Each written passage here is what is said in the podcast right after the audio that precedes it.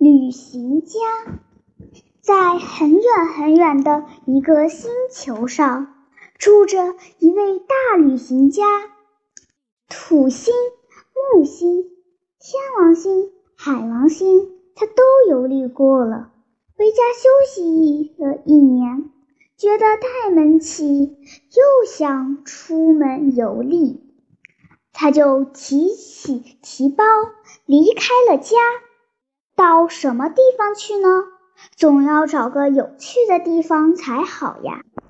听说地球上有许许多多人，那些人都很聪明，想出了种种聪明的办法，造了种种聪明的器具，过着很好的生活。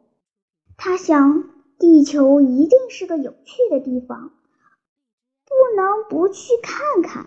他就决定。游历地球，旅行家先寄了一封信到地球上，告诉地球上的人说他要到地球游历。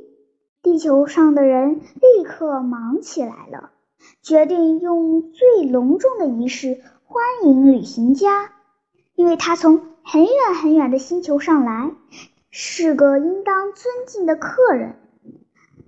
他们决定在东海边上搭起一座很大的碑楼，上面插满了各种颜色的鲜花，衬着碧绿的树叶。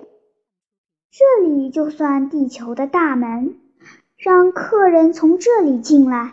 凡是能奏乐的都聚集在那里，组成了极大的乐队。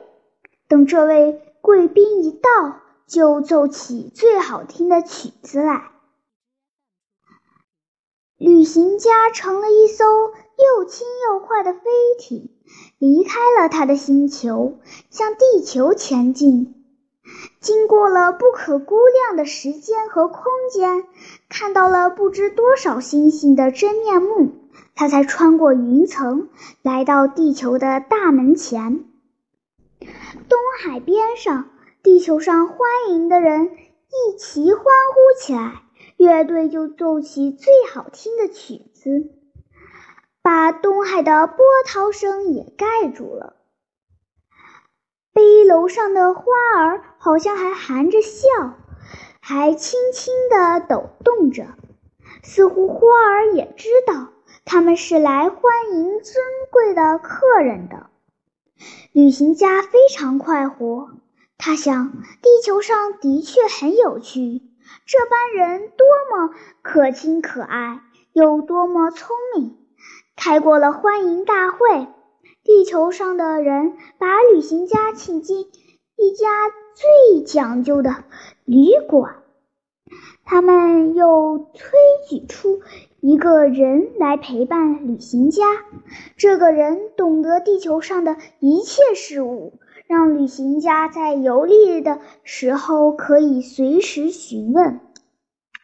吃饭的时候，旅行家吃的是最上等的菜，味道鲜美，分量又多。还没吃完，他的胃已经撑饱了。看看旁边陪他的人，还张大了嘴，不断的往下装。他想，这一定有缘故。大概地球上好吃的东西生产的太多，吃不掉，地球上就没处存放了，所以他们尽量吃，把胃给撑大了。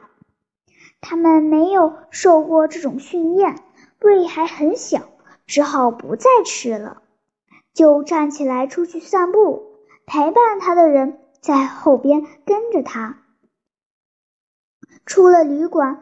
拐了两个弯，旅行家走进一条狭窄的小巷，两旁的人家也在吃饭。他们没有什么菜，摆在他们前面的只有一小碟子咸豆。旅行家觉得有点奇怪，难道他们的胃特别小吗？难道他们不爱吃那些味道鲜美的菜吗？想来想去不明白，他只好问了。咱们刚才吃的东西那么多，味道那么好，为什么他们只吃一小碟子咸豆呢？陪伴的人脸上露出惊奇的神色。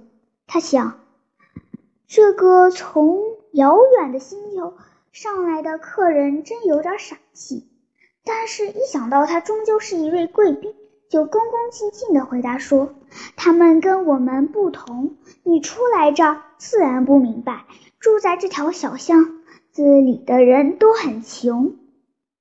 什么叫做穷？穷了就只要吃一小碟子咸豆就够了。想来穷就是胃长得特别小的意思吧？”不不，穷就是没有钱。在我们地球上，有了钱才能换东西。穷人没有钱，即使有也很少，他们只能换到很少的、质地很差的东西。我更不明白了，钱又是什么东西呢？陪伴的人从口袋里掏出一个金元来，给旅行家看。旅行家接过这个金元，看了这一面。又看那一面，翻过来又翻过去，这确实是个可爱的玩意儿，又光亮又轻巧。但是他有点不相信，这是小孩玩的东西，真有趣。可是我不信用这个可以换别的东西。你不信，我换给你看。你想要什么东西？旅行家想了想，别的都用不着，乘了这么一趟飞艇。汗衫有点脏了，得换一件。他就说：“我现在需要一件汗衫。”陪伴的人带着他走出狭窄的小巷子，来到繁华的大街上。在一家商店里，陪伴的人把金元交给商店里的人，商店里的人就拿出一件漂亮的汗衫来。陪伴的人说：“您看，汗衫不就换来了吗？这是。”我们地球上最有名的汗衫，用中国出产的蚕丝织的。您看，多么轻，多么软，拿在手里几乎没有分量，可以一把捏在手心里，穿在身上光彩华丽，妙不可言。这件汗衫实在好，旅行家看了心里自然欢喜，但是他立刻又产生了怀疑，因为。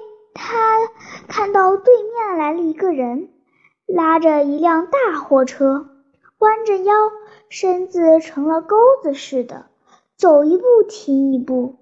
这个人穿着一件破衣服，不但汗透了，还沾满了尘土。旅行家就问：“这个人的衣服脏成这个样子，为什么不去换一件新的呢？”陪伴的人说。他也是个穷人，哪里有钱去换漂亮的汗衫呢？旅行家又问：“我还是弄不明白，为什么东西一定要用钱去换？谁需要什么，爽爽快快的捡来就用，不是很方便吗？我们地球上向来是这样的，我也不知道究竟为了什么。总之，没有钱就不能拿一丁点儿东西。”要是拿了呢？不给钱拿了人家的东西，就成了强盗，成了贼，就有官时把他们关起来。关强盗和贼的地方叫做监狱。我们地球上有许多监狱，里面关了很多强盗和贼。过些天我可以带您去参观。把他们关起来不是很费事儿吗？他们关在里面，不能自由活动。不是很痛苦吗？你们为什么不给他们一些钱，让他们去换他们需要的东西呢？这样一来，官食也用不着了，监牢也用不着了，不是省了许多事儿吗？个人的钱，个人自己用，谁也不愿意白白的送给别人。刚才我给您换汗衫的钱，不是我自己的，是公家供给的。因为您是我们的贵宾，您吃饭住旅馆，还有您需要的一切东西都由公家付钱。因为您是我们的贵宾，这又是什么缘故呢？谁有多余的钱，分一点儿给没有钱的人，让他们也能换到需要的东西，岂不是大家都很舒服了吗？陪伴的人忍不住笑了，他说：“谁的钱有多余？”不是可以留在那儿，等到要用的时候用吗？何必白白的分给别人？你对我们地球上的情形真个弄不明白吗？原来是这样，我明白了。陪伴的人带着旅行家继续往前走，有一家商店，放满了大大小小的、各式各样的箱子。旅行家又问：“这是什么东西？是拿来玩的，还是有什么用处？”用处可大哩，一切有用的东西都可以藏在里面。我又不明白了，你方才说需要什么东西可以用钱去换，那么只要有钱就好了，要用什么都立刻可以换到，何必要把东西收藏起来呢？你又不了解我们地球上人的想法了。现在不用的东西收藏在箱子里，等到要用的时候再拿出来用，不就把钱省下来了吗？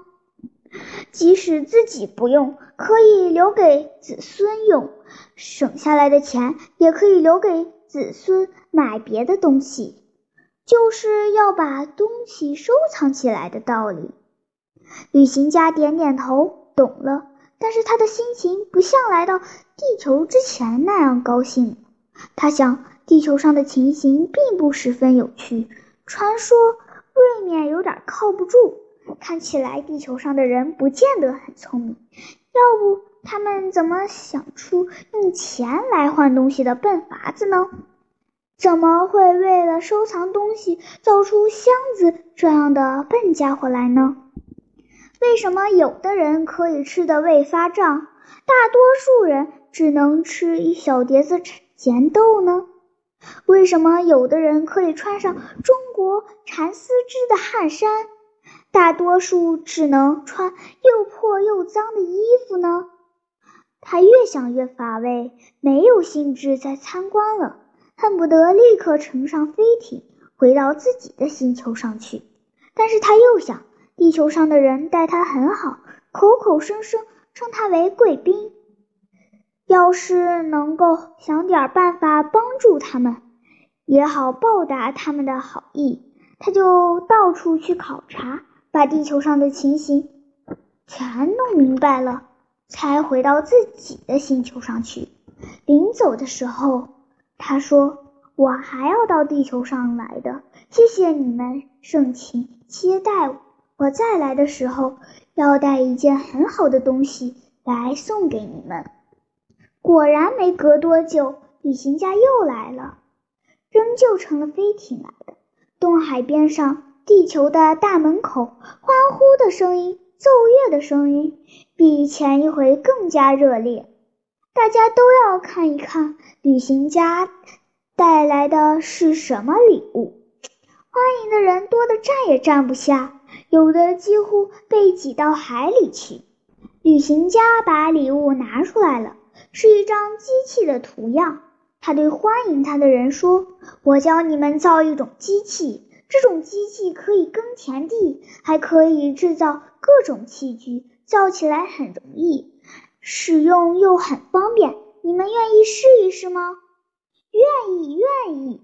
大家喊起来，声音像潮水一个样。